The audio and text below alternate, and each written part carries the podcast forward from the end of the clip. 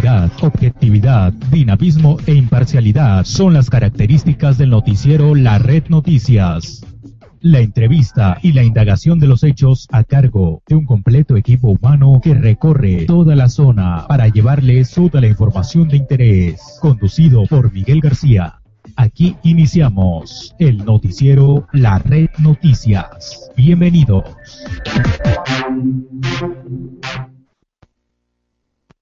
Bienvenidos a su programa La Red Madero Televisión. Hoy estamos de manteles largos.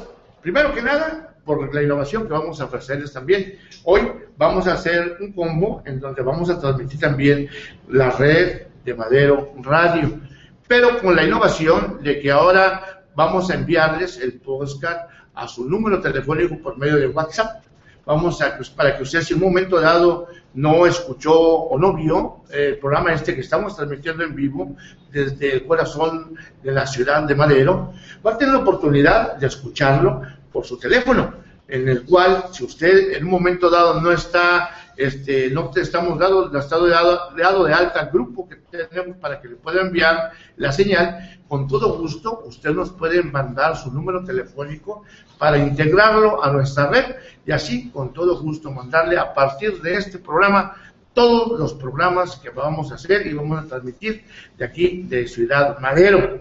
Quiero decirles que estamos transmitiendo de la plataforma por internet que es el www grupo, la red de altamira.com. Si usted quiere mandarnos algún comentario, incluso su número telefónico para que lo integremos a nuestra red, le podemos decir que usted primero puede mandar si usted gusta llamar por teléfono, pueden hacerlo al teléfono que tenemos aquí en las oficinas, precisamente que tenemos ubicadas en el mero centro de, de aquí de la ciudad, ciudad Madero, frente a la presencia municipal, y por la avenida Álvaro Obregón o Francisco y Madero. El teléfono es 362-4732. Se lo repito, 362-4732. También puede hacerlo al 162-1740. Cualquiera de los dos puede usted marcarnos y con mucho gusto lo vamos a atender.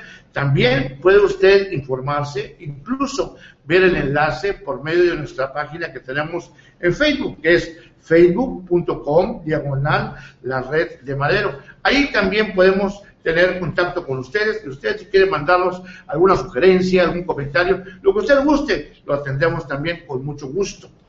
También quiero decirles que dentro de esta red que estamos manejando de multimedia, este grupo La Red, ya, eh, que con mucho gusto lo hacemos, este, ahora con esta innovación también le ofrecemos lo que corresponde a lo que, lo, que tenemos dentro de nuestro portal, que es un periódico virtual, que también pues, lo podemos hacer llegar si usted nos envía su correo electrónico, también con mucho gusto lo vamos a hacer para que participe dentro de, este, de esta red que, que día con día se va haciendo más extensa. Antes, ya para continuar, quiero decirles y quiero agradecer la presencia del señor Erasmo González Martínez. Él es el director principal del, programa Atención al Adulto en Ciudad Madero. Muchas gracias, Erasmo, gracias por estar con nosotros. Qué bueno que está visitándonos y sobre todo, pues en este nuevo, nuevo arranque que vamos a realizar, donde vamos a ofrecer ahora esta modalidad aprovechando las noblezas del Internet. Bueno, los felicito porque es símbolo de crecimiento, de superación. Claro, y con mucho gusto lo hacemos y sobre todo estamos aquí en Madero que tanta falta le hacen medios de comunicación. También quiero decirles que tenemos la presencia y ahora nos está acompañando nuestro amigo y periodista Álvaro García. Álvaro, qué bueno que estás con nosotros. estamos a pedir de lo que pase. Muy bien, pues bueno, vamos a entrar en materia. ¿Qué les parece? Por lo pronto me gustaría que don Álvaro traiga algunos este, mensajes que comentarnos respecto a algunos programas que precisamente dentro de su actividad ahora, en lo que corresponde a atención al adulto, este adulto mayor, eh, que nos platique algo. A ver, para entrar en calor, don Arán, platíquenos algo de lo que está haciendo. Bueno, pues aprovechando el momento, eh, esta dirección se origina con la entrada en funciones del alcalde Edra Romero Vega, que nos invitó a colaborar con él con el propósito de crear esta dirección para favorecer a los adultos mayores que somos muchos y que no estamos atendidos como se quisiera. El respeto, la consideración, el apoyo a los adultos mayores es necesarísimo en todas partes, no es exclusivo ni privativo de Madero. eh, nuestros adultos mayores, que somos muchos y cada vez más, eh, merecemos y merecen ser atendidos, ser eh, apreciados, ser respetados y tantas cosas que le hacen falta a los adultos mayores y que nosotros vamos viendo y dándonos cuenta en el transcurso de los días que estamos frente. Claro. es, desde el punto de vista, para empezar, qué buena idea y qué, qué bueno que están haciendo este pues este programa el cual usted dirige aquí en Ciudad Madero, en respecto a la atención al adulto mayor. Como que se les está perdiendo interés, como que el respeto, como que al ser adulto mayor no se está tomando mucho. ¿Qué está pasando? Bueno, ha sido, esto ya es una cuestión de formación, de cultura, que se han ido perdiendo las costumbres anteriores, no digo que antiguas, sino anteriores, del respeto, la consideración, el afecto familiar a los adultos mayores. Se ha desatendido eso, es una eh, grave situación las que confrontan tantos adultos que han sido vilipendiados, este, privados de los mismos derechos que tienen como personas. Nosotros estamos apenas iniciando con el propósito que el adulto mayor se sienta protegido, se sienta que es útil, que vale la pena tomando en consideración un detalle que nosotros pregonamos, que no es una ofensa ser adulto mayor, que es un orgullo llegar a, ser persona de esta edad, de esta situación, porque cuántos no llegan. Nosotros hemos tenido la fortuna y tenemos la fortuna de llegar a los 70, a los 80, a los 90. ¿Y cuánta gente se ha quedado en el camino, familiares, amigos, que no llegan a esta edad? Y nosotros cuando vemos a los adultos mayores que los visitamos, les decimos que no se olviden que son personas, que nosotros tratamos de alentar ese afecto de los demás para que se sientan tranquilos, contentos y que vivan lo que Dios les quiera dar de vida, sabedores de que hay gente que los quiere y los respeta y los cuida. Así es.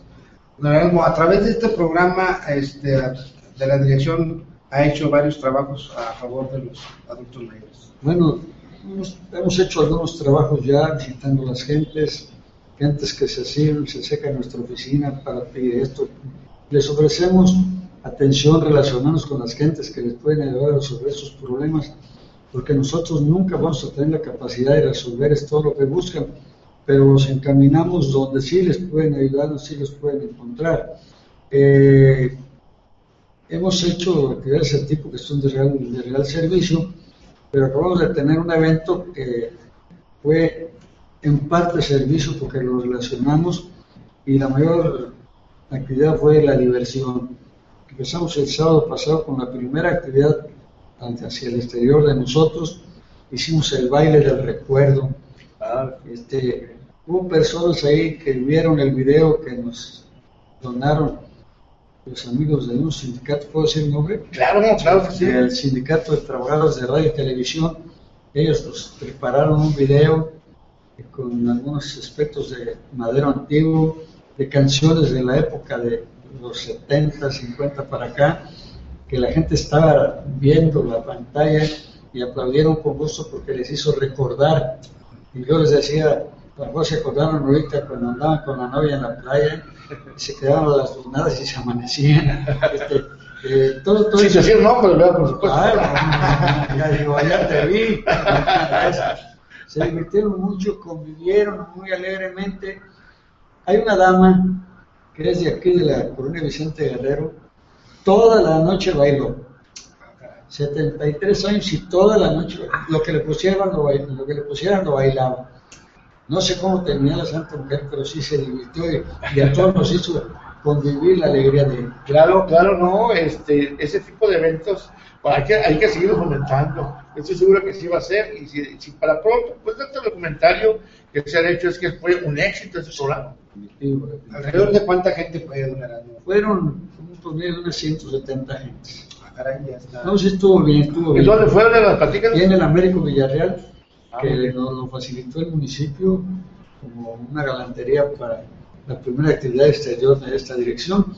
Eh, tuvimos música muy buena, estuvo Galzalazo y su grupo, una marimba les llevamos para que se acordaran de sus lanzones Veo un muchacho tecladista que canta muy bonito, canciones de antaño. Pues, las, personas que estaban ahí estaban felices, estaban viviendo su momento. Claro eh, y luego por ahí unas personas que nos regalaron el chocolate, para darles a todos un chocolatito, este cafecito. La gente estuvo atendida para que se sintiera contentos y luego luego nos dijeron cuándo va a ser el que sigue. Ah, caray. Sí, sí, sí. Ahí los invita, sí. los invita para participar con ustedes. ¿Cómo no? Les, este, querían el Día del Amor y la Amistad. Pues ya está muy encima. Ya está y luego les dijimos que para el día, por el Día de las Madres, no antes. Claro, nos ha gustado mucho, claro. Por eso. Les comento un detalle, eh, que cuando vamos a un festejo con algunos amigos a su casa, cuando ya nos vamos a retirar, nos vamos a despedir, hombre, muchas gracias. Cortesía obliga, educación. Entonces, este, con nosotros pasó una cosa semejante. Estaba yo sentado con mi esposa, iban a despedirse de nosotros, gracias, muy amables. Yo me espanté, digo, ¿por qué? Porque eso quiere decir que sí les gustó. Iban contentos, iban contentos, claro. Ahorita sí tenemos el proyecto, algunos eventos que los muchachos que están con nosotros ahí en la dirección están preparando todo para llegar a hacerlo. Platicábamos hoy en la mañana, quieren hacer por ahí un concurso de pesca a los adultos mayores en la playa de Miramar. Ah, Muchos de los adultos les gusta ir a pescar, ya no los llevan, ya no van, entonces vamos a provocar que ese concurso, ese torneo de pesca para jubilados o mayores de edad sea un éxito. Y ellos son los de la idea. A nosotros nos toca pues decirles por dónde y lograr los apoyos para que se, haga. También me presentaron hoy en la mañana los muchachos otro proyecto, hacer el concurso de la reina de los adultos mayores.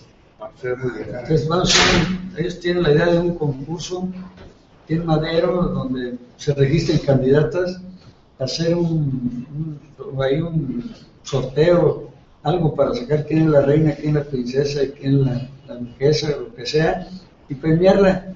Estábamos pensando en los premios, ellos se quedaron haciendo la tarea ahorita, qué podemos hacer para premiar, cuál va a ser el registro, dónde. Entonces, para esa es otra puntada que a ellos se les ocurre. Y muy buena, porque le da la oportunidad de revivir, porque el hecho de ser adulto mayor mucha gente ahorita ya es sinónimo de que ya no funcionas, ya exacto, ya eres este producto chatarra, sin saber y sin esa gran capacidad que todo adulto mayor tiene y que en un momento dado puede ser muy útil, sobre todo para los consejos que tanta falta hacen, sobre todo en estos tiempos. ¿verdad? Sí, sí, sí. Necesariamente tenemos que revivir muchas de las etapas de, de la niñez de algunos de nosotros porque ahora nos dicen los atrasados y nosotros no estamos atrasados, nosotros nos adecuamos a las nuevas leyes, a las nuevas costumbres, pero no queremos que se dañe lo que ya teníamos, porque eso es recuerdo de nuestra, de nuestra raza, de nuestra gente, que ahora ya no puede hacerse presente en muchas actividades. Yo, por ejemplo, les digo, este, se puede hacer mucha campaña con los adultos mayores pero si no los vamos a ver a dónde están, no funciona esto. Ah, hay muchas personas, muchos adultos que no salen al, centro, tienen años que no salen acá a Madero. ¿Por qué? O porque no hay que los traiga, no tienen dinero, en fin, así les pasa a los enfermos. Entonces nosotros lo que queremos, y es una de las propuestas que le hicimos al alcalde, que esto se consolide para que visitando a los, a los hombres, mujeres, adultos que carecen de todo, les empecemos a llevar nuestro criterio es que si les damos una despensa y no nos volvemos a ver nada sin una despensa, hay que a los enfermos hay que seguir viendo. Una, una ocasión andábamos en visita de, colonias y uh, estaban platicando las gentes con una persona ahí y eh, salió una señora de por allá de las casas vecinas que había una virgencita que quería que le pusiera una inyección Afortunadamente ahí hubo una enfermera y rápido fue a inyectarla. Pasaba el tiempo y no salía la enfermera. Vayan a verla. No, que ahorita viene. Dos horas y la enfermera no salía. Ya fuimos a ver qué pasó. Es que la señora quiere platicar. Nadie, nadie habla con ella, está solita. Dice, ahora me agarró y no me quería dejar venir. Ya vimos y le dijimos a la señora que iba a ir cada semana y ahora lo está haciendo ir cada semana. Porque es lo que quiere la gente que, que le que lo escuches, eso es. sí, que, que interactúes con ellos, porque desgraciadamente como que ya se perdió ese, ese, esa atención. Eh, Pero es educación, eso es educación y cultura. Yo creo que aquí mucha culpa tenemos los padres eh, eh, de no ir educando a los, a los hijos para que le den la atención que merecen en ese caso los abuelos, en este caso lo más inmediato, porque si no le pones atención a tus abuelos, menos atención le vas a poner a extraños, a adultos mayores. Entonces, aunque muchas veces es al revés, ¿verdad? Sí, Pero claro. das más atención a los de fuera que a los de adentro, ¿verdad? Sí, sí, sí. Pero bueno, yo creo que esta es una educación que debemos de fomentar nosotros como padres y sobre todo le damos para que, pues es que es parte de- del desarrollo de- de- de humano, ¿no? O sea, hacerlos conscientes, aunque hay por ahí una, un, un, pues, un, un- un comportamiento del hijo. Dicen que el hijo cuando ya se casa y hace su familia, se tiene que hacer de cierta forma apartarse de la Sí. familia para hacer su vida. Hasta ahí estamos bien. Pero que no se olviden por completo, porque desgraciadamente sucede así. Hemos tenido casos ahorita muy dolorosos. A mí me da coraje de ver algunos detalles de esos. Un hombre jubilado que no querían que lo vieran en su casa, no daban permiso. Hasta que en una ocasión nos metimos porque no estaban ellos. Logramos hablar con este amigo. Él estaba arrepentido de haberle cedido como testamento la casa a su hija. Y la hija se aprovechó y cambió, puso todas las escrituras de su nombre cuando el testamento decía y dice que eh, será propietaria hasta que fallezca el papá. Así Y ella se adelantó. Entonces se lo publicaron y él cometió la torpeza, como él dice, de darle el poder a su hija para que cobrara su 14 en premios. Cobraba y no le daban ni un 5. Decía, mira que estoy, tengo dinero, tengo mi casa y yo no- ni a comer me dejan entrar a comer a la casa. Le llevaban ahí su comida, su cuartito. ¿Cuántos casos no habrá de eso? Híjole, muchos, muchos, muchos abandonados, otros que van y los entregan al asilo y ya no se pagan por ellos. Ayer eh, tuvimos un telefonazo de Seguro Social donde nos preguntaban si teníamos nosotros injerencia porque había una ancianita interna que ya la daron de alta para ver si la podíamos mandar a un asilo. Entonces nuestra respuesta fue que nos dieran el nombre de la familia que le había ido a llevar, porque nomás las dejan. Y no, pues a ver que era una hijastra. Entonces ya les dieron el nombre de los muchachos, teléfono y todo, porque bonitamente se quieren deshacer de esa persona, pero no sabemos si están cobrando alguna pensión Sí. por ella. No nos vamos a, a meter en un problema. Vamos a analizar primero si, por qué está así, si tiene pensión, si no tiene pensión, de todos esos detalles para decir. Hablamos ya al DIF para que nos ayuden vamos a trabajar juntos. Ahorita que digo trabajar juntos, tuvimos hace dos semanas precisamente con la contadora Carla, que es la directora del DIF, la presidenta del DIF.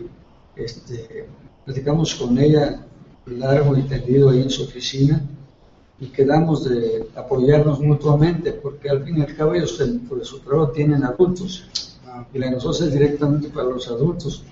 Ellos tienen muchas cosas que nosotros carecemos, entonces vamos a empezar a trabajar, por ejemplo, con los médicos geriatras.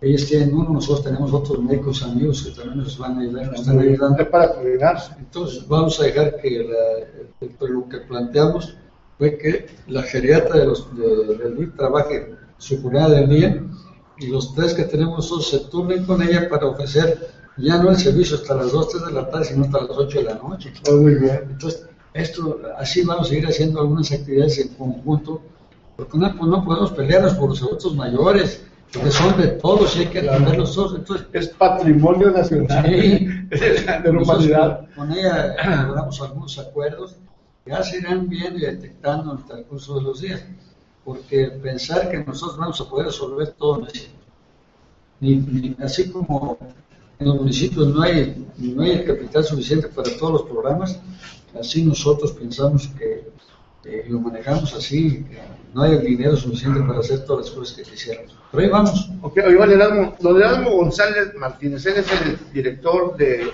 atención al adulto mayor en el municipio de Ciudad Madero. Bueno, hemos hablado de algunas cuestiones que están generándose.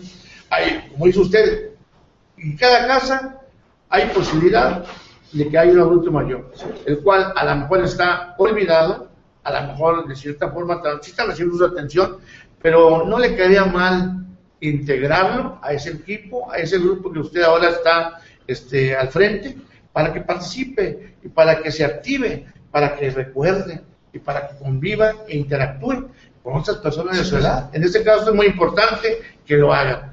Yo le voy a pedir un Erasmo y para que ustedes, los que nos están viendo, si quieren ustedes participar con algún abuelito o con algún familiar o algún vecino que es adulto mayor, que nos proporcione, para empezar, cómo localizarlo, número de teléfono, dónde lo pueden localizar. Esa persona que a lo mejor nos está viendo en su momento puede marcar el número telefónico o algún familiar que tenga un adulto mayor que nos marque el número telefónico que, le voy a pedir para que se empiece a integrar y empiece a participar para que puedan, de cierta forma, integrarse a esa comunidad que ahora usted está encabezando.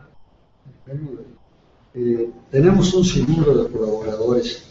Ahorita, precisamente, al llegar acá, estuve platicando con la Comité de, del Sindicato de Trabajadores de la Educación Jubilados, que son ah, muchos aquí en Madera.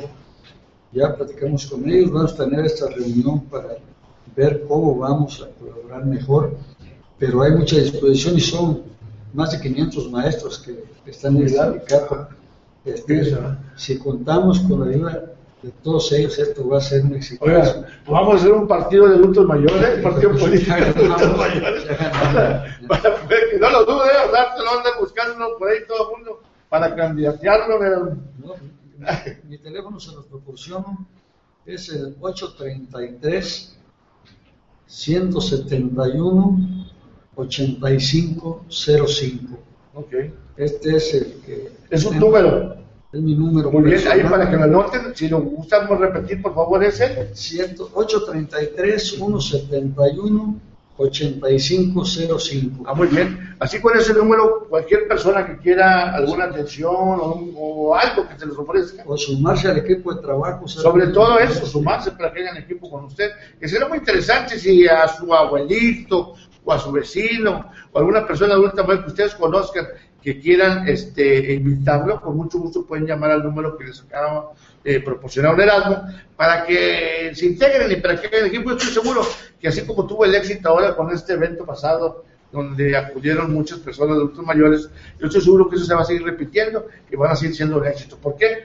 Porque en edad de adulto mayor, pues son puros cerebros, puros cerebros activos que hay que moverlos para que puedan nuevamente sentirse que están habilitados todavía para poder participar. ¿O lo que decía Sí, luego tenemos otras cosas que estamos ahorita todavía eh, tratando de madurar. El adulto mayor no sale los fines de semana, los que están abandonados por allá, y sienten ellos, se sienten muy olvidados.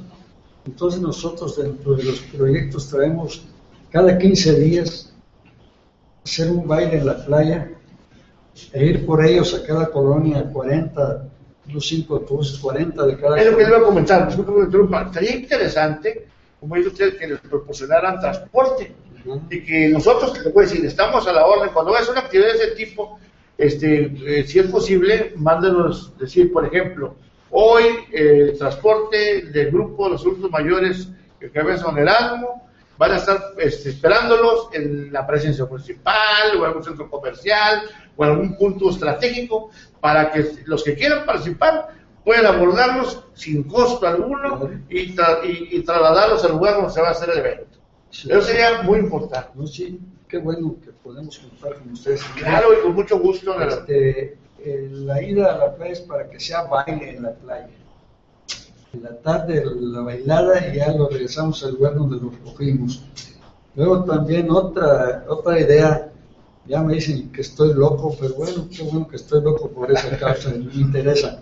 Este, otro paseo los domingos en, autobuses, en lo que se pueda, sacarlos a dar la vuelta, si se requiere por Tampico, por Madera, dar la vuelta por ahí a la una de la tarde llevarlos a comer, aunque sea una torta, Sí. pero darles de comer su refresquito, regresarlos a seguir paseando y en la tarde dejarlos en la colonia de los Claro, y cuente con nosotros, de la Sí, con lo que se les ofrezca. Sí. Yo nos gustaría sobre todo también que nos invitaran a la pachanga, ¿no? Claro. Este, ya estamos casi ya en el adulto mayor, estamos en el adulto mayor, pero estamos rascándolo. Ahí sí nos gustaría a lo mejor este, nos vamos a la playa y Haciendo esa buena obra, después lo van a hacer con nosotros. no, no, no creas, ya lo están haciendo, ya lo están haciendo.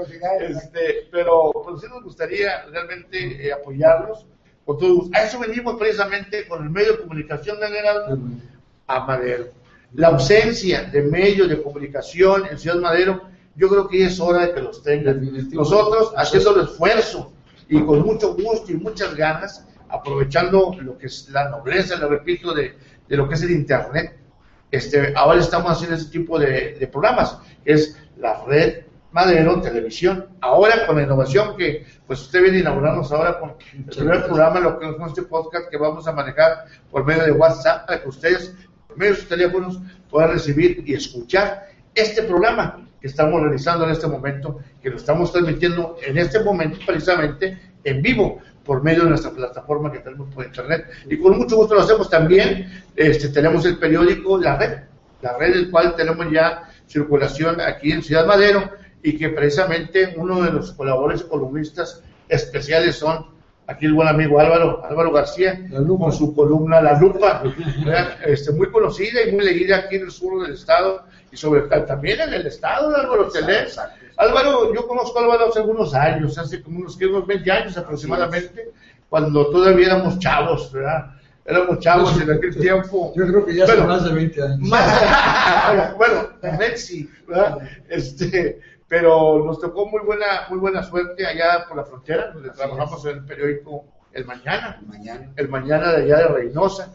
Ahí tuve la oportunidad de conocer a la buen amigo Álvaro y que ahora, bueno, les- cuando son buenas amistades y buenas relaciones, perduran. Y la prueba está que ahora, ahora ya con un medio este, propio, un medio en donde estamos conformando el grupo, la red de altamira.com, que es nuestra, nuestro eslogan, nuestro, nuestro este, eh, registro, ahora integramos a la red precisamente Ciudad Madero, para integrarlo y posteriormente vamos con Tampico y vamos a hacer una especie de red de comunicación este, de, columnada, ¿verdad? Porque pues para allá vamos, el futuro Internet estamos tratando, intentando de, este, de sacarle un pie adelante a lo que viene y no queremos dormirnos en nuestros laureles, nunca. ¿verdad? Queremos sacar adelante todo esto y la prueba que aquí estamos para servirles precisamente a madres. Y si nos da la oportunidad de servirle un helado, con mucho gusto lo vamos a hacer. Mí me llena de emoción encontrar gente dispuesta a trabajar por, con este propósito. Los muchachos me dicen, oiga, Merano, usted donde quiera lo conocen y todo el mundo le dice que le va a ayudar. Sí, yo no puedo rechazar. Al que viene y quiere ayudar, que me diga. Claro, Yo no voy a rechazar la ayuda de Claro, claro. Y más si es ayuda. Sí. Oiga, volviendo con los, con los, este, con, con los adultos mayores, ¿qué recuerdo tiene usted de todo eso? Porque este programa, usted acaba de integrarse, ¿no? Ahora con este, este, este, a esta administración que inicia, acaba de integrarse eh, a este. ¿Qué, qué anécdota, o qué es lo que le ha pasado, qué es lo que, que ha vivido? Bueno, ya son 79 años en la concha de vida aquí en Madero. He tenido múltiples oportunidades en la vida de Madero. Fui alcalde, Sí. fui también funcionario del sindicato petrolero. Eh, anduve metido en muchos eventos de mi vida. Eh, tenía, tengo 24 años de jubilado de Pemex y nuestro amigo el alcalde de Romero me invita a participar con él.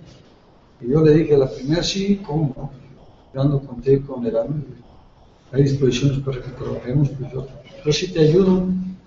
Ya cuando me dice usted, quiero que me ayude con esta comisión, le dije, pero, yo no quiero estar encerrado en una oficina, a mí no me gusta eso, a mí me asfixia. Si esa oficina, esa dirección quieres que te diga, voy a tener que salir. El trabajo con nosotros mayores está allá En el campo. en el campo y luego me dice, no, no, usted maneje su horario como usted quiera. Entonces, pues hemos estado haciendo, pero hay gratas experiencias, también tristes experiencias, pero la atención a los adultos mayores me ubica en una postura que tengo que verla, verme yo en el espejo y cómo vivieron nuestros padres, nuestros abuelos, la gente que formó este madero de bueno, este, haber conocido a gente importante que en lo político, en lo social, en lo que quiera se desarrollaron, fueron importantísimos. Eh, ahora pues tengo en mi mente de todo lo que hablé de las enseñanzas de ellos, del aprender sin que supieran, y muchas muestras de cómo se sirve la gente y el criterio que debe tener todo el que anda en la política, que a veces no se cumple, de ver, trabajar por el bien de los demás.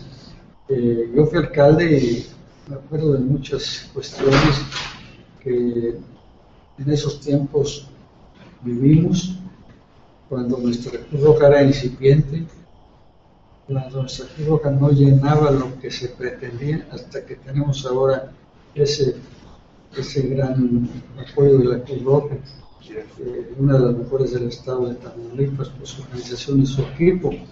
Eh, ver tantas tragedias como el ciclón del 55, yo era un chamaco, un muchacho de 20 o 22 años y anduve recorriendo toda la zona de la inundación. Yo anduve funcionado por Pemex durante muchos días, muchos meses, viendo cómo la gente se quedaba sin casa, Muchas cuestiones que en mi vida han pasado.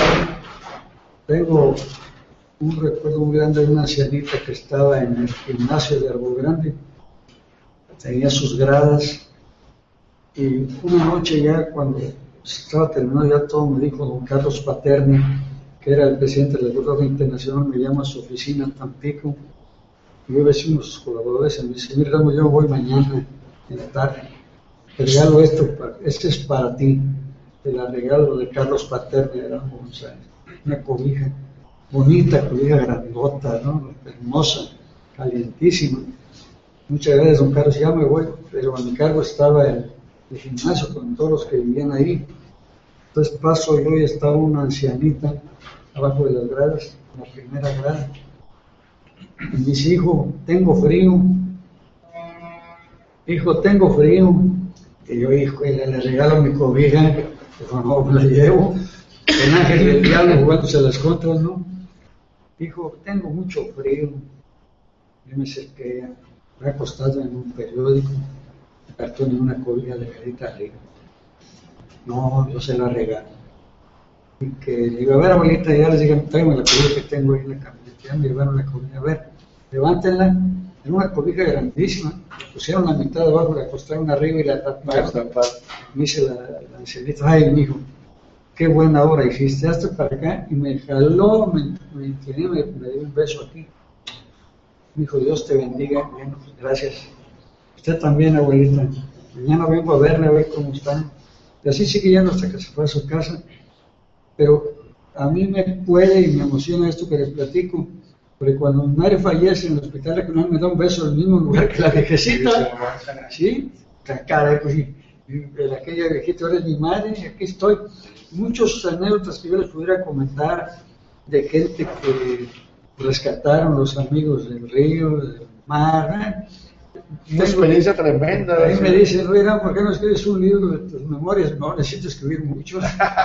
sí, sí, no, no, hemos toda una vida, toda una historia. Fíjense que quiero decirle ahorita que acaban de hacer este comentario, me dice, ya era hora que Madero tenga su medio de comunicación. Gracias por ofrecernos esta oportunidad. Antonio Dávila del Centro de Madero. Sí, sí. Y también dice, este, otro programa de la reforma energética, el que hicieron con el ingeniero Miguel García, fue, un, fue excelente. Jorge Velarde. Pues bueno, pues sí, vamos a intentar, ya lo invitamos también a, a, al ingeniero para que participe próximamente en otro programa, ¿verdad? Para que, Así pues, un programa donde invitamos a, a, a Miguel García para para platicar algo de, de relacionado con la cuestión de la reforma energética. Y al parecer, pues ahora les gustó a algunas gentes y nos está diciendo que repitamos otro programa hablando precisamente de reforma energética y lo vamos a hacer con mucho gusto. Y pues sobre todo, este, por lo que nos están pidiendo, y eso venimos precisamente a hacer pues, diferentes comentarios y abrir esa, esa, esa ventana y esa oportunidad para que la gente sienta y que se sienta con la confianza de ahí que tiene una opción para poder manifestar sus ideas, hacer comentarios, hacer críticas, señalarnos, claro que sí, claro que sí, y lo hacemos con mucho gusto también, como les repito, para que ustedes participen, para que todos se acerquen y sepan que a Ciudad Madero ya llegamos y ya llegó un medio de comunicación con las puertas abiertas para que ustedes participen. Y con mucho gusto se los ofrecemos, don Muchas gracias. Muchas gracias. Yo creo que esto es apenas el arranque. Así es. Y algo que va a ser, no que puede ser, va a ser demasiado importante en Madero. Claro que sí. En la zona conurbada, porque aquí se van a, se van a aparecer y muchas interrelaciones de negocios, de lo que sea, para echarnos la mano, porque eh, en la zona debemos de trabajar unidos. Ya no se puede pensar que Tampico y que ahora somos un equipo, los tres municipios, para sacar adelante esta, esta tarea. Eh, hemos platicado con algunas gentes de Tampico que nos han pedido datos de cómo empezamos. Este, tenemos el propósito de apoyarlos y de avanzarlos en todo lo que tenemos a la mano porque unidos vamos a hacer mucho. Hay demasiados adultos mayores. Ahí me daban un dato que eran los 27 mil en Madero. ¿De dónde está el dato? ¿Quién les dio esa información? Yo quiero estar enterado, pero con, con bases, con bases, por no hablar de memoria. Y, un cálculo aproximado, bueno, ¿cuántos pobladores tiene la ciudad de Madero? 150. 150. 150, los que proporcionalmente, un promedio así como calculando aproximadamente, ¿tiene una idea? Andamos en un cálculo aproximado de 23 a 25 mil adultos más lo que se acumula en esta semana. Sí, sí, sí, es cierto. Somos muchos. Es a lo mejor, es que aquí suceden muchos detalles. Hay personas que fallecen y no se dan de baja. Aparecen vivos. Hay, hay gente que. Si no, preguntan la hora de la votación. No, no, no, los partidos ahí. Te, en, los, en los que cobran en Pemex que, ah, que todavía. los jubilados ellos siguen cobrando y no dan de baja al muertito. Sí, siguen cobrando los hijos. Siguen cobrando y cuando los agarran ya no hay que hacer cuando les llega el descontón. Sí. Hay muchos. Y hay muchos casos de eso. para la vida, para la vida. No, pues es que no deja de ser un negocio, ¿verdad? No, no reportar que el familiar se murió, pues para sigues cobrando. Por eso el otro día dieron ahí en la oficina de nosotros los jubilados una lista de los que habían fallecido y yo estaba viendo, ¿qué buscas, hermano? Pues a ver si no me he muerto. sí, con la novedad. No, estamos hablando de los jubilados de Pemex, sí, los jubilados del seguro. Sí, sí, sí. Ahorita, decía, ahorita platicé con los jubilados del sindicato maestros, muy buenas intenciones de trabajar, y hay gente muy valiosa. Bueno, de hecho, los grupos de los maestros siempre son activísimos. Sí, demasiado. Entonces, y organizados. Sí, muy organizados. Eso, entonces y dice la secretaria general, programa le vamos a ayudar a usted con todo. Tenemos tantos mm, jubilados, pero hay esto, hay esto y hay el otro. Fíjese que qué bueno que esté integrando con, con el grupo de, de, maestros, porque este, yo estoy seguro que lo van a apoyar muy bien. No, no, no. no por nada, pero realmente uno de los grupos organizados, este, ya sean adultos mayores o personas activas dentro de lo que es la función magisterial, eh, son grupos muy unidos, ¿eh? grupos muy unidos. Y la prueba está de que si usted no me deja mentir, Álvaro no me deja mentir, en que dentro de lo que es la política, los maestros siempre fueron, pues todavía siguen siendo este, parte importante del desarrollo, sobre todo en procesos electorales. Ellos cumplen una función muy importante, son muy organizados, este, muy unidos y sobre todo saben trabajar saben trabajar y yo creo que lo van a apoyar mucho ahora para este proyecto. en mente, por ejemplo, ya empezamos el contacto con los ferrocarrileros. Ah, también. También son importantes. Estamos recabando información de los telefonistas y de algunos sindicatos fuertes para inmiscuirlos en esto. Con ellos se pueden formar los grupos de, los grupos del adulto mayor, que son de 25 maestros que integren. Ellos tienen opción a formar varios grupos. Estamos trabajando, varias la noticia, con los sacerdotes y los pastores. Ah, muy bien, es un, un equipo, una gente que tiene mucha relación con, los adultos, con la ciudadanía. Entonces nos están apoyando ya en algunas secciones. Qué bueno, qué bueno. Qué bueno. Mire, ahorita el, señor Mario Rodríguez dice, fíjese, hablando del tema, dice, hay que unirnos por madero para salir adelante, ya nos hace mucha falta. En la colonia Hipódromo.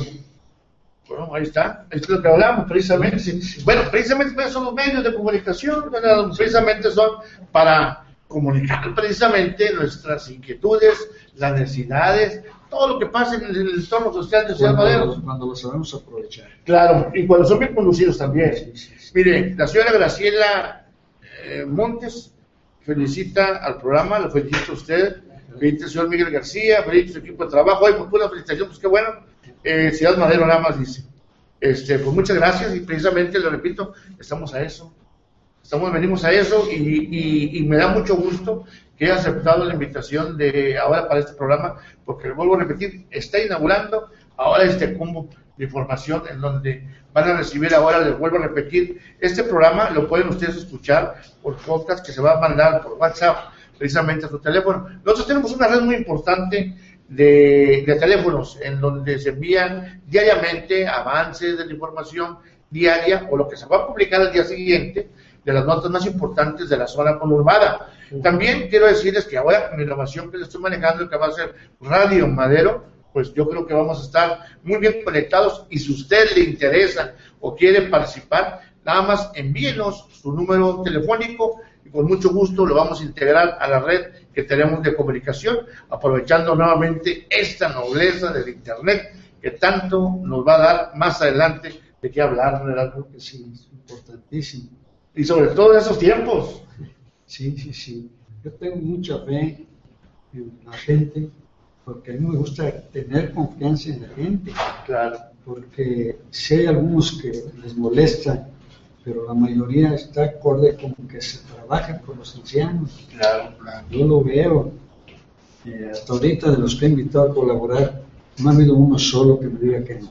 Lo que pasa es que este rubro estará muy abandonado. ¿no? Exacto, es lo que yo mencionaba al principio. Me da mucho gusto que en Ciudad Madero se haya activado este programa eh, encabezado precisamente por un adulto mayor que usted. ¿Cuántos años tiene usted?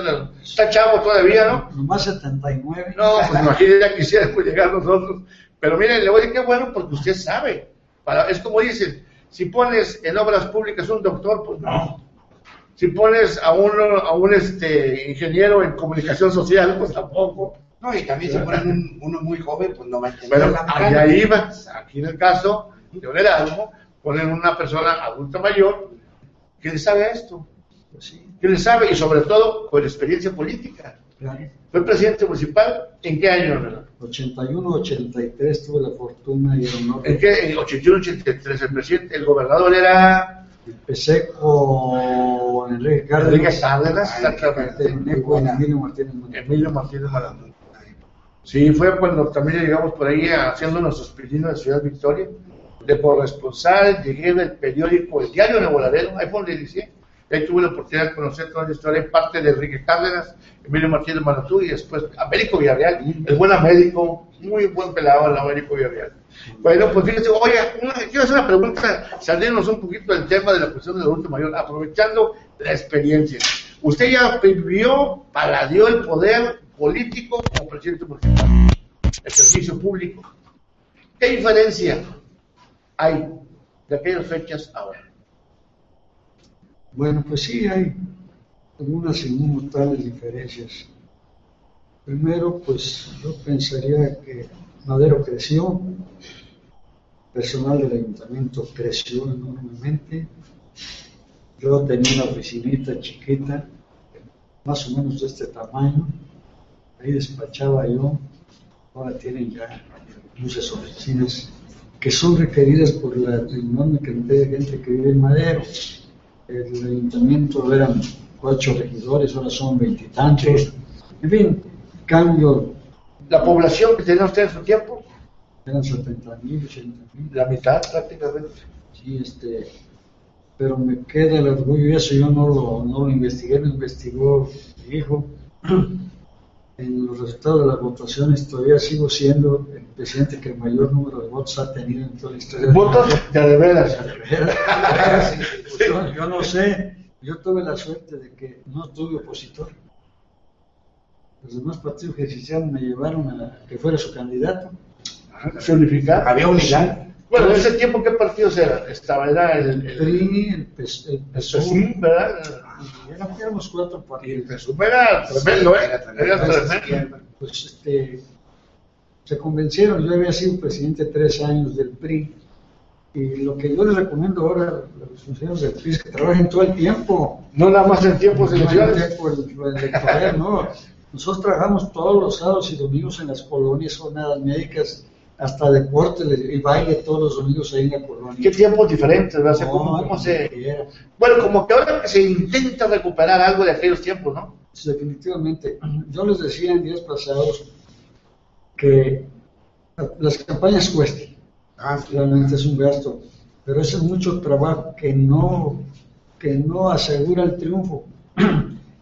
Eh, no es porque sea enemigo de lo que están haciendo, mucho menos, ni es una crítica malintencionada, ¿no? Digo que en ese entonces se acostumbraba a hacer los mítines en las colonias. Nada de andar por las casas, porque esos son resultados muy mentirosos. Íbamos a las colonias todos los días de campaña. Yo hice una campaña 32 días. Caray, me le pusieron la campaña tamalera. Porque todos los días había tamales. A donde fuéramos había tamales. Todos los 32 días tamales.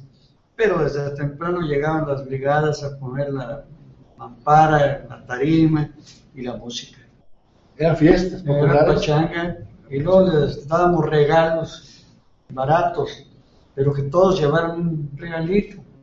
Entonces, to- hubo gente que nos siguió en todos los mítines porque Sí, Bueno, fíjense, la vuelta, regalos los que daban ustedes. Fíjense la diferencia de ahora, el precio que ustedes manejaban en aquel tiempo, y ahora con miles o millones de pesos que se gastan, ya el voto es incierto, porque no hay una seguridad de que va a ser tuyo. sí, Esa es la diferencia. muy grande. Nosotros, este, yo en, la- en el comité municipal del PRI andábamos todos los fines de semana trabajando. Había colaboración de la Facultad de Medicina, de doctores y enfermeras de Pemex, en fin, de salones de belleza que iban sus muchachas a aprender a cortar el pelo, eh, trasquilaban y todo, pero se hacía, este, odontólogos, una serie de, de apoyos. Y Una especie de jornadas. Sí, Es que eran fiestas, eran, eran meeting políticos, ¿tú te acuerdas? No, Sí, sí, no, no sí, te sí, acuerdas. con las, sí, con las famosas ¿Te acuerdas de aquellos tiempos? Sí. que, eh, eh, que, eh, antes era un, en lugar de un DIF, era un, ¿cómo se llamaba? El, el INPI, era INPI, algo así, ¿no? Y el de las mujeres era el ANFER. también. ¿Verdad? ¿Se acuerdan de Sí, aquellos lo- tiempos? Así es. El de los muchachos era, Era MNJR, Sí. Movimiento Nacional de Juventud Revolucionarios. entonces pues esos los hacíamos moverse. Yo me acuerdo en el Y sí trabajaban, efectivamente. Claro, bueno, de ese tiempo, tenían que trabajar. con don Enrique Cárdenas, como como- fíjense nada más lo que, lo que pasó. Yo me acuerdo, yo me acuerdo un Erasmo que el presidente del PRI de los jóvenes en aquel tiempo era Ramón Durón. ¿No se Sí? Así es. de él. Ramón Durón. Ramón Durón logró crear en Tamaulipas con los jóvenes un monstruo político tremendo. Sí. Al grado tal de que con el apoyo de Enrique Cárdenas y posterior este, con Emilio, llegó al grado tal de que se proyectó a nivel nacional todo esto. Sí, sí, sí, fue el nacimiento. Sí, fue a nivel nacional. En ese entonces estaba Madrazo, joven. Estaba Madrazo, de exactamente. Exactamente. Yo, yo recuerdo, este, en aquel, era Ramón Martel, no, más no recuerdo. de- Ramón Martel, eh, eh, sí, sí.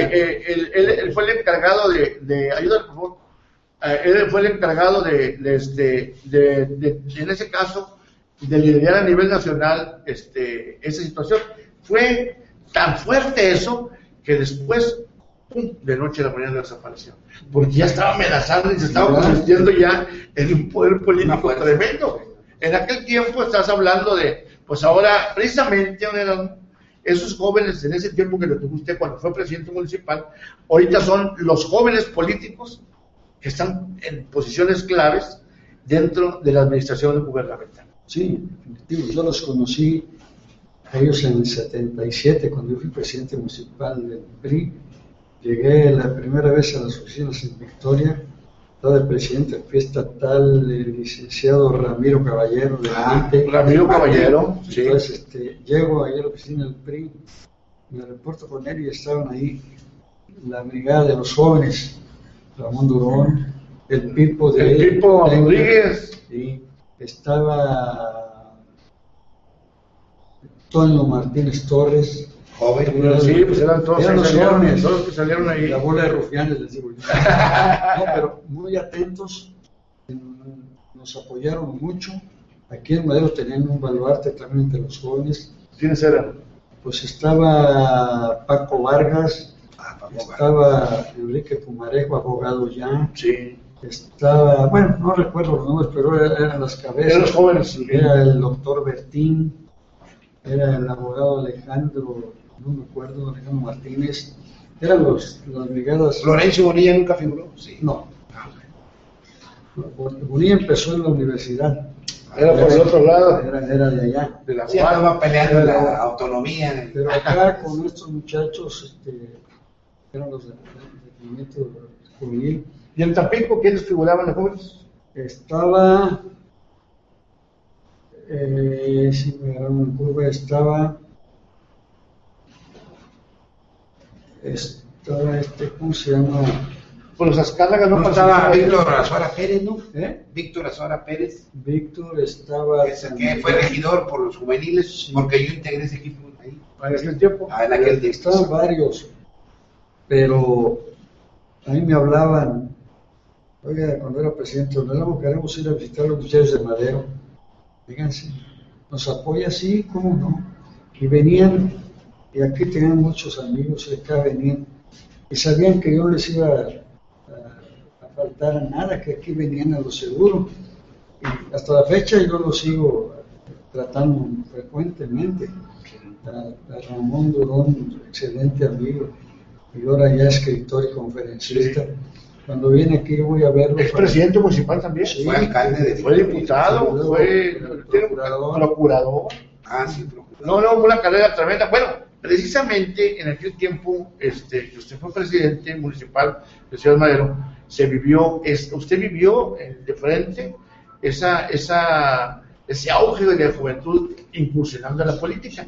Que les repito, ahora muchos de ellos están precisamente en la función pública. Y fíjese, en aquel tiempo me acuerdo que el eslogan de los jóvenes era que ya no querían que los trajeran pegando o cargando cosas, o pegando propaganda, sino que querían participar dentro de la política. Sí, exigían. Y, exigían. Y lo, y lo peor de todo es que les dieron la oportunidad y empezaron a rebasar gente. Empezaron a rebasar gente. No. ya, hasta que llegó un momento que ya córtale porque los van a quedar con todo. Bueno, esa participación que hicieron con los jóvenes en su momento, como que después entró un letargo un letargo en donde pues, se dieron cuenta que el valor juvenil político era tremendo. Hoy, en pasados procesos electorales, o en ese pasado proceso electoral de presidente, como que los jóvenes también se intentó recobrar eso, pero yo creo que también valoraron y mejor le pararon o le frenaron, porque como que se empezó a desbordar ahí esa participación, porque pues la, el, la energía eh, juvenil y la política realmente es incontrolable. Cuando, se desbordan ahí las, este, esa, esa, pasión en un momento dado que se puede dar. Y yo le quiero poner el ejemplo de que los que participen en política, quieren participar, por ejemplo, jóvenes en política, pues que se metan a los, movimientos juveniles. En este caso, les voy a poner un ejemplo que quiero aprovechar para, para comentar y para que vean que sí se puede. Fíjense que les voy a platicar una leve reseña o una leve historia de algo que ustedes en el próximo proceso electoral a gobernador lo van a ver si es que no me, se equivoca mi cálculo político o mi análisis. Salir de las juventudes, salir de los, de los grupos juveniles, este, pues ya depende también cómo te muevas y cómo te filtres, cómo te relaciones, cómo trabajes, cómo le eches ganas para superar que puedas figurar. En este caso, este, habiendo y hablando de jóvenes, teníamos, por ejemplo, le voy a poner un ejemplo en la ciudad de Victoria. En Victoria hace unos años hubo un líder, un líder estatal, un líder estatal, así hacen las cosas, fíjense, un líder estatal que se llamó o se llama Alejandro Guevara Cobos. Alejandro Guevara Cobos tuvo la relación pues con todos sus dirigentes municipales, pero por decirles un ejemplo y como muestra les voy a platicar que en Altamira tuvo unos amigos, dos amigos. Primero fue Adriano Olvera, que el representante de los jóvenes en Ciudad este, Altamira.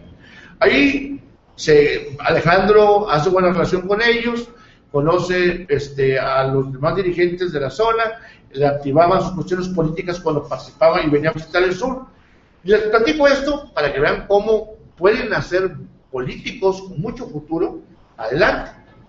Resulta que Alejandro pues lo manda, se va a México, participa en el PRI nacional y allá, aprovechando a su amigo Adrián Olvera, dice nada más, lo invita, y dice, oye, pues tú me ayudaste cuando yo era, tú eras dirigente municipal, vente conmigo a trabajar al PRI nacional. Y Alejandro le dice, digo, este, Adrián Olvera le dice, no hombre, mira, yo tengo cosas que hacer por acá, pero te voy a recomendar un amigo, se llama, fíjese, se llama Cacho González Torán. Carlos González Torán. Carlos González Torán se va con él y se queda unos años allá a nivel nacional y cuando regresan, pues empieza a trabajar nuevamente políticamente, empieza a participar, se el regidor y todo eso. Ahorita es el diputado del distrito 18, distrito 18, Carlos Javier González Toral, amigo íntimo de Alejandro Guevara Cobos. ¿Por qué digo esto? Porque Alejandro Guevara Cobos es el actual coordinador de giras del presidente de la República, Enrique Peña Nieto. Y eso lo convierte con mucho potencial político para las próximas elecciones, al grado tal de que ya se está mencionando su nombre con muchas posibilidades de ser un candidato del PRI fuerte a participar en las próximas contiendas a gobernador en Tamaulipas. Y desde ese momento se empieza a activar. Ahora, ¿por qué les platico esto? Porque ese joven que ahora se le ve ese potencial político salió de las filas de las juventudes en Tamaulipas, juventudes priistas. O sea, sí se puede hacer las cosas cuando te dedicas, te empeñas a hacer las cosas. ¿O lo creo? Definitivamente, pues ya ves Carlos ahorita, diputado por Altamira, fue el candidato a diputado que sacó el mayor número de votos en el Estado. Por eso le tocó el privilegio de abrir la sesión. Exactamente. se instaló en Congreso. Así es. Entonces, son muchachos que van creciendo pero ya va creciendo con una, un fin, una meta, hay que llegar a esto. Así es. Yo les decía a los muchachos hoy en días pasados, me dijeron que les levantara el perfil, bueno, ya me dice, trabajé con ellos. Les pregunto al final una cosa, ¿están conformes con su trabajo y, lo, y con lo que ganan? Me contestan todos que sí. Entonces está muy contento, pero no te quedes ahí. Tienes que aspirar a ocupar, a, claro, a crecer. En el hombre es normal buscar el crecimiento, la superación. ¿Se vale? Sí, pues lícito. ¿Por qué se conforman con esto? Son profesionistas. No, no se aprovechan esta oportunidad que da la vida porque se pasan los años y ya te quedaste. Así es. yo, por eso con ellos sí, eh, acordándome de lo que decía el abogado aquel de Madero, muchachos, fíjense lo que les tocó. No van a aguantar el ritmo de edad. Uno, yo estoy loco, pero ustedes no. como decían, decían, bueno, precisamente hablando de esa proyección política, eh, hay que aprovecharla, sobre todo cuando te subes a, la jugada y quieres participar, como el caso de Cacho Toral. Cacho Toral, con todo este panorama político que se está ilumbrando y que posiblemente se pueda dar, lo convierten desde este momento como un posible candidato muy, con mucha potencia a ser presidente municipal de Ciudad de Tamaulipas. ¿Y por qué? Gracias a esas relaciones, gracias a todo ese movimiento político que hicieron de jóvenes, y como dice usted, Erasmo, con una meta, dirigido y con esa ambición política de salir adelante, sobre todo sin perder ese, ese, ese factor que es el servicio público a la sociedad. Si no se logra perder esa brújula o seguirla como debe de ser, es éxito total y definitivamente todo lo que uno tiene en mente hay que buscar la manera más solvente y definitiva para llegar a esa meta. El hombre sea, se vive toda su existencia es de sueños. Claro. Son sueños que se buscan hacer realidad. El que no sueña, pues no sé qué estará haciendo. Como dice, dice si, si aspiro, si respiro, aspiro. Pero desde ese momento, más que hacer la política, pues, ¿verdad? ¿no crees? Sí, es claro, por supuesto, el que aspira, ¿Respira? se respira. sí. es válido, es válido. No, muy difícil a veces, pero depende cómo se maneja uno. Cuando salí de alcalde me ofrecían mucho dinero para que fuera candidato a diputado por otro partido. Que ser institucional. Oiga, oiga, oiga, qué bueno que toque ese punto. Eso se llama disciplina y lealtad. Sí. Que eso los daban, bueno, mala la palabra, se mal, pero eso es lo que mamaban los políticos de antes, ¿o no? Que era la disciplina y la lealtad. Eso era la columna vertebral de esos políticos. Y había, podía haber cañonazos, podía haber mucha este, inercia que los, que los calara para otro partido, pero siempre se alineaban. Yo así estuve eh, cuando perdimos la presidencia durante cuatro trienios. siempre- Ah, estuvo tremendo eso, ¿verdad? Sí, hasta que la rescatamos.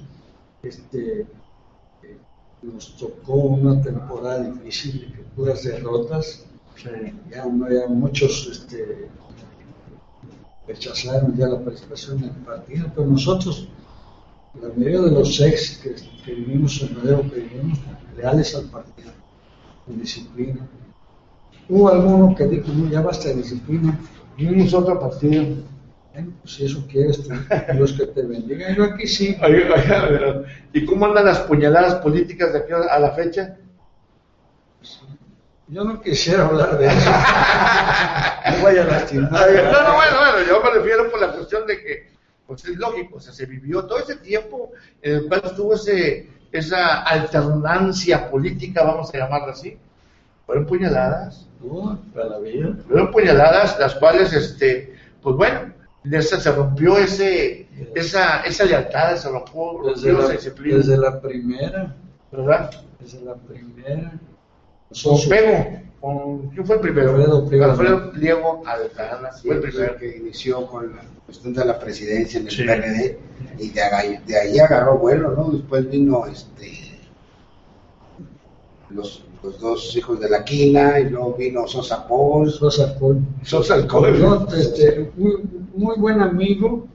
Este, yo conozco algunas etapas de, de la vida de todos, pero pues eh, cuando pretendieron ellos buscar y conseguir algo que los enlazara con la gente, unos por el recuerdo de sus antecesores, otros por la envidia o la ambición desmedida, pero estuvieron ahí. Yo, en lo personal, sufrí mucho con esas derrotas porque duele. Pues porque era priista de hueso colorado, De las sí. No, porque los otros sí se montaron muy fácilmente. No, cambiaban de pero no. No díganme con confianza, no, no, pues ya que estamos aquí. Este, eh, hubo muchos detalles que desprestigiaron la política, eh, eh, oscurecieron muchos detalles de la misma y tuvimos muchas desavenencias con algunas gentes, ruptura de, de ambiciones y de principios de otros, en fin, de repente ya no sabías quién era el amigo y quién ya no era, detalles de esos que yo en lo personal traté de ser ecuánime en todo, no aceptar provocaciones ni, ni motivarlas, sino vivir tranquilo. Eh, yo tenía mi padre era un aguerrido, él le encantaba en la asamblea del sindicato, hablaba y gritaba y se peleaba, y mi padre no sabía ni leer ni escribir, mi mamá me enseñó, entonces pues, yo dije, mi padre era bravo, yo también voy a, seguir sus pasos y empezamos. Este, y luego fui campeón de oratoria del sindicato petrolero aquí en Madero, y de ahí para adelante, ¿no? Este, pues, me, decían líderes, era no habla tú porque apacigues la gente, pues ya hablaba yo, este, y me reconocían. Pero yo nunca me valí de eso para conseguir cosas que no eran para mí. Me invitaban a participar con buena lana, te voy a perder nuestra, ya está, aunque pierdas tienes esto. Era tentadora la oferta. Pero dije, este prestigio le voy a dejar a mis hijos, no, se vale. Por eso me aguanté callado, por eso y otras cosas, ¿no? Aparecer como un traidor en la historia no, no era mi propósito, por dinero.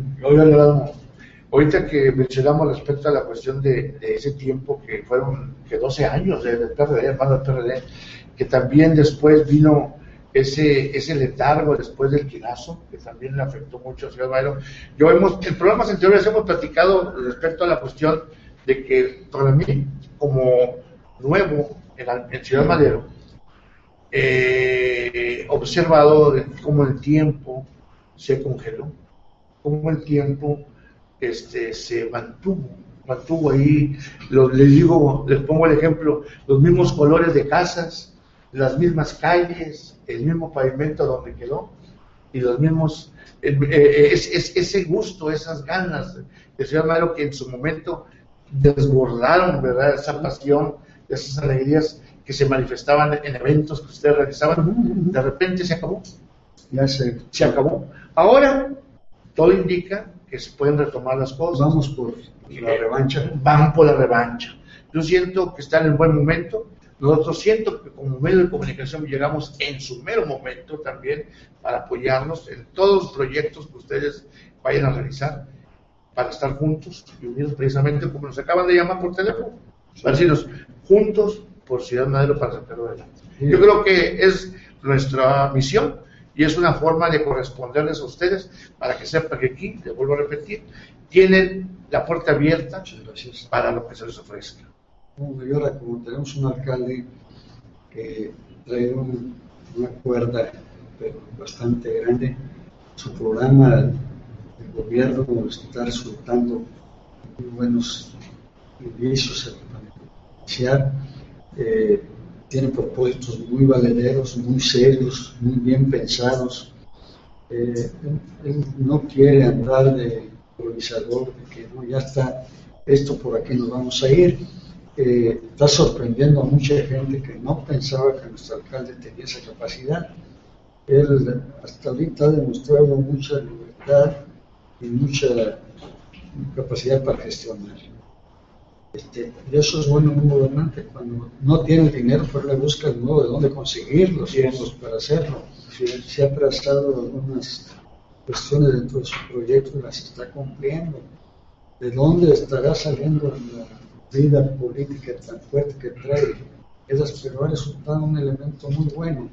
Yo, en lo personal, tengo, tengo mucha admiración porque yo conocí a su padre, unos compañeros de trabajo ¿En petróleo? Sí, en petróleos. Yo, me acuerdo que su padre era un hombre muy serio, muy recto. Entonces, eh, cuando le dicen a Adamo que va a ser candidato a diputado, les indicaron que trabajaran juntos en recurrencia, en todo. Pues alguna vez me dijo, me vaya, ahí voy. Y ella se portó muy tanto conmigo. Bueno, pero hay que aclararles también a quienes están viendo que eh, el actual diputado local, Erasmo González, es su hijo. Por eso, para ubicarnos, ¿verdad? Él, precisamente ahorita en el Congreso eh, de Tamaulipas, él es un, diputado, el diputado local por el PRI que está participando, por eso es la referencia. Adelante. Sí, este, trabajamos y cuando me invitan, colaboro con él, yo digo, ¿cómo no? La instrucción es que trabajen juntos, yo también. Este, pero cuando dijo la segunda vez, don Edamo, le voy a revivir la ficha en Peñas para regresar a trabajar, yo le digo, ¿yo qué te he hecho, amigo, del alma? Este, yo no, entonces ahora le digo, le sacaste el sarcófago para ir a trabajar ahí.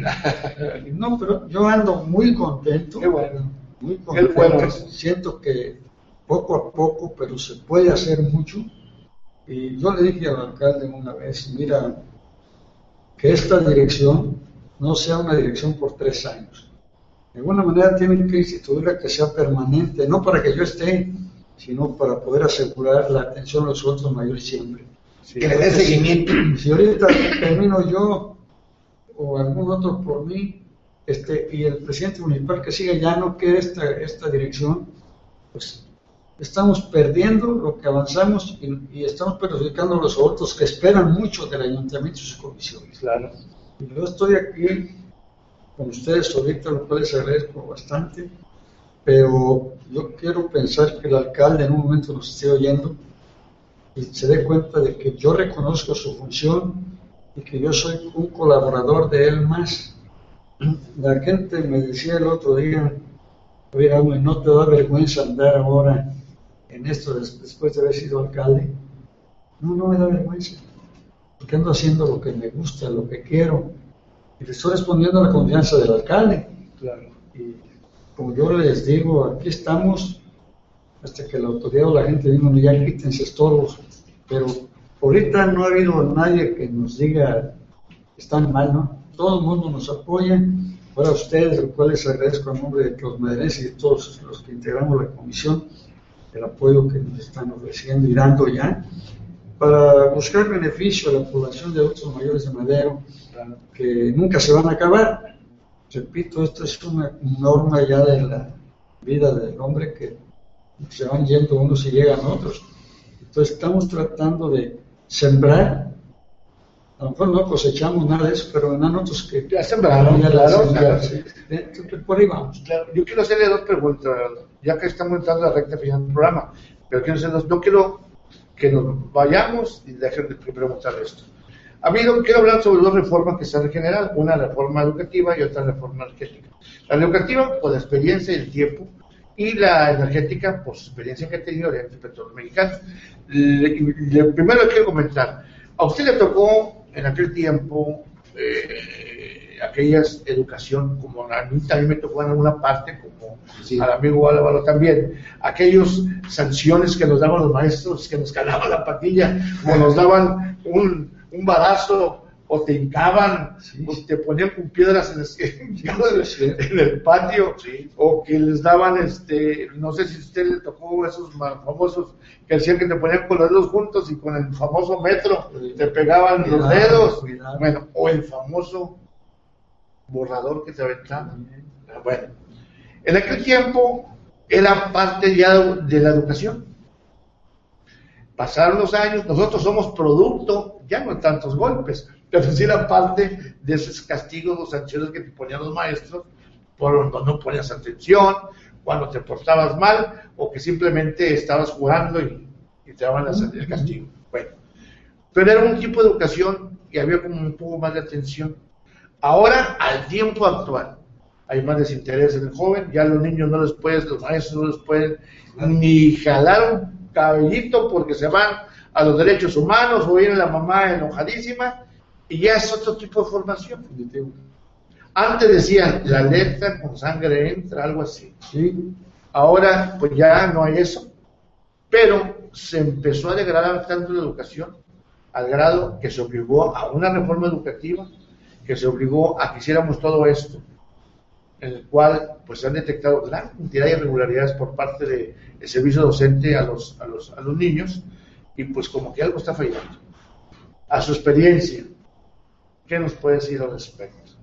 No, pues ahorita, ahorita en memoria los maestros que tuve en la primaria, cuando iban los papás que les llamaban maestro para las quejas del hijo, mire, su hijo no hizo esto, hizo aquello y todo lo demás.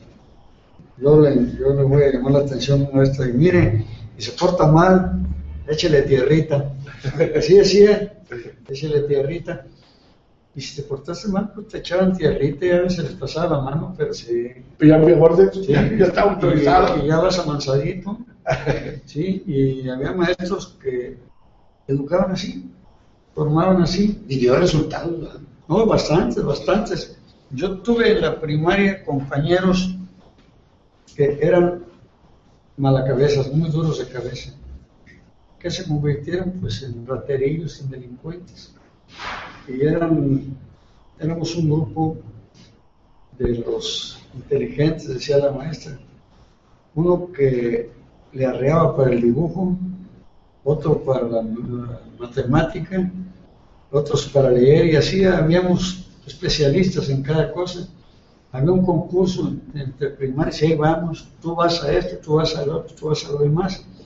había un dibujante que qué bárbaro, Liberato Vigil, hermano del doctor Rafael Vigil, ese muchacho era un excelente dibujante, dibujante, otros matemáticos, pero era cuestión de del sabor que le ponían a las clases los maestros. Tuvimos una maestra, maestra Elia Hernández, que me tocó estar en su funeral y decir las palabras de despedida para mi maestra. Era una maestra chaparrita, muy difícil, pero a cómo nos formó. Te decía, esto es por su, por su capacidad, esto tiene que ser para que sea un hombre de bien. Si quieres ser un hombre malo, fíjese en ellos los otros alumnos. Y te, tenía, te enfermabas y mandaba un grupo de los mismos compañeros a que fueran a verte. Así todos los Para, días. sí, Para comprobar y también para decirle que todo el grupo lo está esperando. Ah, caray. Yo todavía tengo esos recuerdos. Yo estuve enfermo de una pena como un mes y todos los días iban compañeros de la escuela a verme y a llevarme la tarea para que la hiciera. Entonces, de eso ya no hay. No, no, no, ya, Este, que no hay. Y Ya no existe. te regañaban algo y la listita, la tarjetita a, a los papás. Está portando muy mal, cuídenlo. Entonces, detalles de aquellos y ahora en la actualidad, como dicen ustedes, pues ya eh, los papás ya no los dejan hacer nada con los niños porque si no los desbaratan. Este, y eso, pues desde que se implantó en el gobierno de Luis Echeverría, que vinieron aquellos chilenos que vienen expulsados de allá, ellos idearon el programa educativo de aquí de México, pero hecho a su modo, a su manera de, de Chile cuando estaban en la bronca aquella que tenían. Ellos se refugiaron en México y les dieron la facultad de organizar el, pro- el proyecto educativo, no basado en las costumbres mexicanas, ni en, ni en el aspecto de atender a los muchachos. Entonces fue degenerando un tanto porque los derechos sindicales de los maestros, todo eso que vino a, a restar la influencia del maestro en los niños, ya no los veían, se les perdió el amor a los maestros, porque empezaron a ver que no reunían lo que ellos querían. Este, un maestros muy importantes en la vida de los alumnos y del país, escuelas llevan sus nombres, eh, que trabajaron incansablemente por la educación. Se perdió esa costumbre, como se perdió la costumbre de los, de los chamacos a respetar a los mayores. Antes te subías al autobús, al tranvía, te subía una persona mayor, te parabas para que se sentara y decías, mire, aquí está mi lugar. Ahorita, a ver cómo viejo, nada, pues sí. Entonces, todo eso se fue perdiendo. De alguna manera, nosotros con nuestro poco trabajo queremos rescatar todo eso de la vivencia mexicana.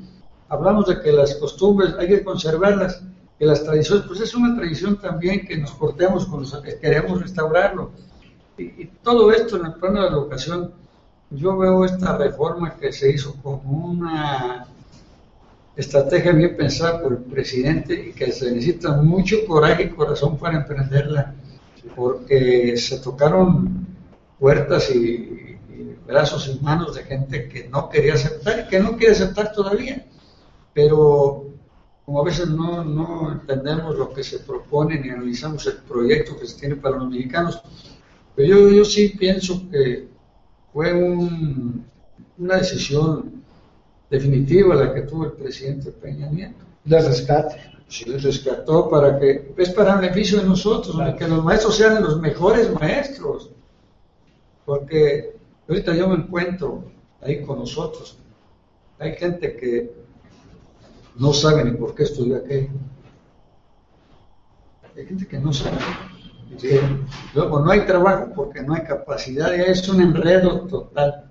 Este, porque quieren ganar mucho dinero con un trabajo fácil. Antes, antes, no me deja mentir, estudiar la primaria es como si estuvieras primaria y secundaria juntos la de ahora. Sí. Y prepa hasta el momento. serías tan preparado con la pura primaria, ¿verdad? Este, bueno, que podías seguir continuar estudiando, pero serías muy preparado y ahora como que está más, No, más repartida ahí la educación. Hay muchachos que están ya en la universidad y no saben las tablas de multiplicar. Es cierto, Comprobado. es cierto. Y, oye, vete a estudiar. Y a las pruebas nos remitimos. Sí, ¿Cuántos son seis así por es. cuatro? 24. bueno, volviendo, bueno, dejamos la educación. Antes de irnos, también le quiero preguntar su punto de vista en base a la experiencia este, eh, en petróleos mexicanos. ¿Qué opina usted de la reforma energética? Es otro riesgo que quiso correr el presidente de la República, porque estamos viendo que el petróleo se va de nuestras manos. Eh, nosotros nos estamos quedando atrás teniendo tanta riqueza en el subsuelo y luego sin el dinero suficiente para hacerlo. Y no queremos eh, irnos a la bancarrota y que en México se le acabe su potencial energético. Tenemos que hacer reformas. Y las reformas, si son para bien, deben de aceptarse. Porque no puedo, yo soy jubilado petrolero. No podemos negar, yo no puedo negar que no todos los trabajadores petroleros desempeñan su función. Hay muchos que son profesionistas y ya no quieren trabajar se le debe exigir a un trabajador en cualquier ramo. Entonces, eh, el riesgo que se corre es el alboroto que hacen que por la minas, profesión petrolera, pero la profesión petrolera fue con un carácter de nacionalizar la industria, pero bajo unas premisas de que tenemos que trabajar Aquí, por ejemplo, tenemos la historia de las gentes en las comunidades de aquí de la zona. Se fueron los expertos en mantenimiento de las plantas. Se los dejamos a los morositos mexicanos, no van a poder. Las plantas se van a acabar, se les van a desbaratar porque ellos no están capacitados para eso. Y dio sorpresa. Los mexicanos supieron eso, entonces echaron a andar las plantas, repararlas, todo eso. Y sin herramientas sin nada las sacaron adelante este, en los últimos tiempos, Pemex tiene muchas instalaciones muy novedosas, muy actualizadas, muy difíciles de, de, de manejar, y se han dado capacitación a los trabajadores, pero a veces es como que falta corazón para atender mi trabajo. Eh, dicen que son muchos los empleados, si se pusieron, si son muchos los empleados, el que lo puso es el responsable, porque si una reunión se puede operar con 100 trabajadores y tú le metiste 300, por pues la culpa es del que lo metió. y, luego, si no tuviste la precaución de analizar a futuro lo que va a pasar con la industria, no la puedes eh, poner en manos de ineptos ni ni gente que no tenga conocimiento ni experiencia en el manejo de la industria. Cuando los problemas del gobierno federal, entró mucha gente que no conocía ni siquiera dónde estaba Pemex. Entraron compuestos muy importantes que eh, engrandecieron el costo del manejo de la industria por incapacidades, por negligencias y por favoritismo. Entonces, esto vino a acarrear una debacle, casi a, a a ver la tumba de Pemex. Ahora el presidente le echa valor, le echa coraje, le echa ganas y amarra, esto es una cosa que yo admiro, amarra las definiciones para que no le vayan a fallar. La creación del pacto con México, aquí vamos a trabajar todos. ¿Y por qué se han mantenido en avance las reformas? Porque México ya necesita esas, esas cuestiones no puedo permanecer porque es peligroso. Este, he estado viendo algunos programas que se refieren a los cambios que originan estas, este cambio de estructuras del presidente. Son muchos, de, muchos problemas, es cierto, porque perjudica a los que no les interesa la vida de México. Ahorita, por ejemplo, ayer estaban diciendo de lo que cuesta el dólar ahorita, estábamos a 13.50 creo el dólar ayer, pero en Argentina están peor, en Venezuela están mucho peor. Y nosotros estamos todavía aguantando la, la recarga de descuentos que viene ahora y la debacle en Estados Unidos estamos aguantando. Y eso no se dio desde hace 30 años, se acaba de dar. Entonces, la actuación del presidente está bien, pero es riesgosa. Yo no dejo de pensar que puede ser riesgoso a la larga. Pero son definiciones que a uno les duele, les perjudican, pero que el pueblo mexicano necesita para seguir creciendo. Está en ello, está en juego la capacidad económica, todo, todo tipo de, proyectos para los mexicanos. Yo, como trabajador petrolero que fui, pienso que ya era necesaria una atención y un cuidado, un cambio en la industria petrolera que la ley se dé. Pensamos que el capital extranjero va a venir a comprar Pemex, va a venir a trabajar, a aplicar su dinero, que si, que si pierde, se perdió. Viene a invertir, así es. Viene a invertir. Que es diferente, ¿verdad? Sí, no viene a comprar nada. Es la diferencia. O sea, en conclusión, para usted es buena la reforma energética. Aceptarla. Sí, yo sí. ¿Acabará con la corrupción interior? ¿Sindicalista? Es lo que se busca. Es lo que quiere el presidente. Y lo ha estado demostrando de que empezó con el magisterio. Porque esa es una cosa que ya... Ahí está el Wester. Entonces, ahorita los maestros o trabajas o trabajas. Y aquí va a pasar probablemente lo mismo tenemos que disminuir la cuota de trabajadores, bueno, a lo mejor las, las definiciones se van a ver en estos días, porque toda ley trae la ley secundaria, y en esa es donde va a venir todo. es, donde viene lo bueno, Ahorita estamos temblando, ay, bueno, vamos a ver cómo viene. Oye, dice ¿qué tal mal nos puede ir si yo, por ejemplo, con el precio de la gasolina, ¿cómo estamos? ¿Qué tal mal nos puede ir si el gas, cuánto cuesta? ¿Qué tal más nos puede ir si la, la, Comisión Federal de Electricidad nos está agobiando con tanto?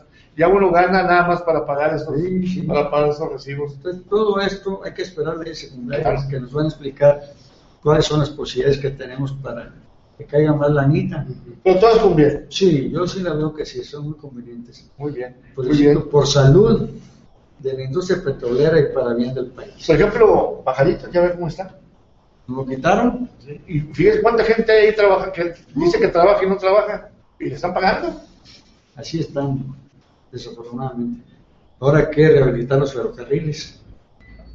Otro detalle que también nos pegó, porque eh, ya no hay la carga que había entonces, ahora por contenedores, y los pueblecitos pequeños en el, en el camino, en la vía, no pueden sacar ya nada de lo que producen.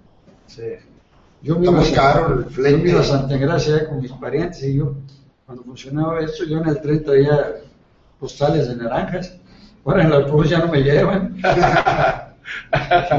no, pues miren, ya, ya estamos ya por finalizar el programa. Yo quiero, este, si gusta hacer un comentario para despedirnos, hago igualmente. Bueno, pues yo sí acepto, yo quiero agradecerles la atención, la deferencia de haber invitado y conocer el primer evento con la nueva eh, tecnología. Me parece interesante que ustedes vengan a Madero. Dios los bendiga y les premie con buenos, eh, buen auditorio que está ávido de conocer. Claro. También les agradezco la buena disposición para apoyarnos en nuestros trabajos. Álvaro, que ya sabe de, lo que hacemos nosotros y de nuestro carácter cuál es. Este, eh, yo los invito, los vamos a mantener informados de lo que estamos haciendo.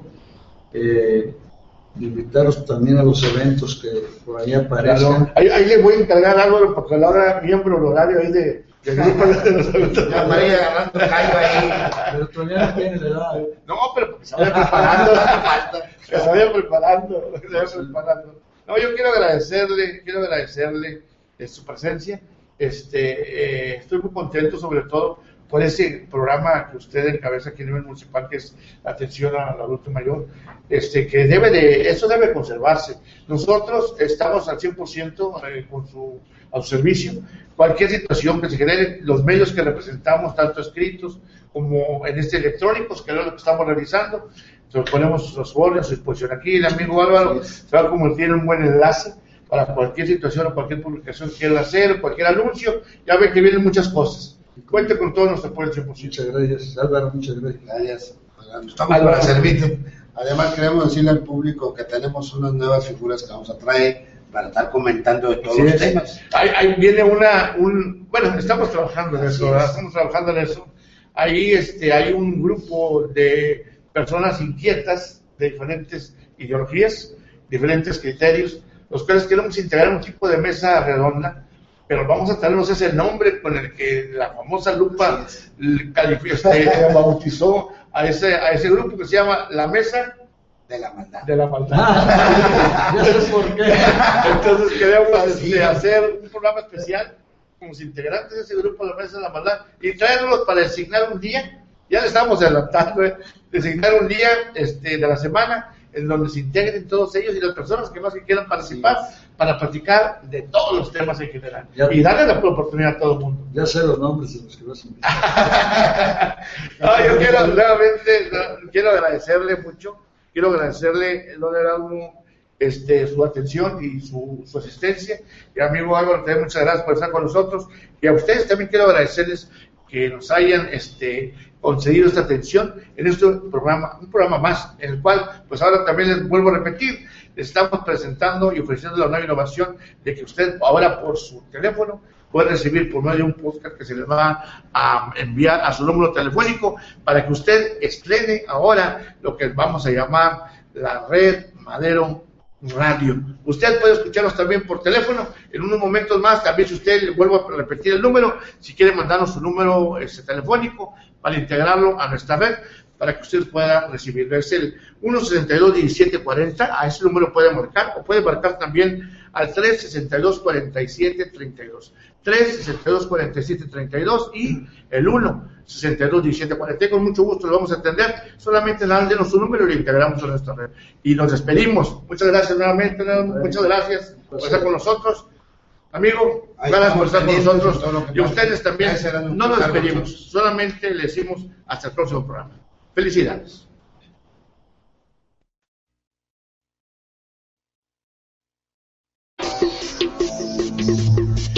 Frontalidad, objetividad, dinamismo e imparcialidad son las características del noticiero La Red Noticias.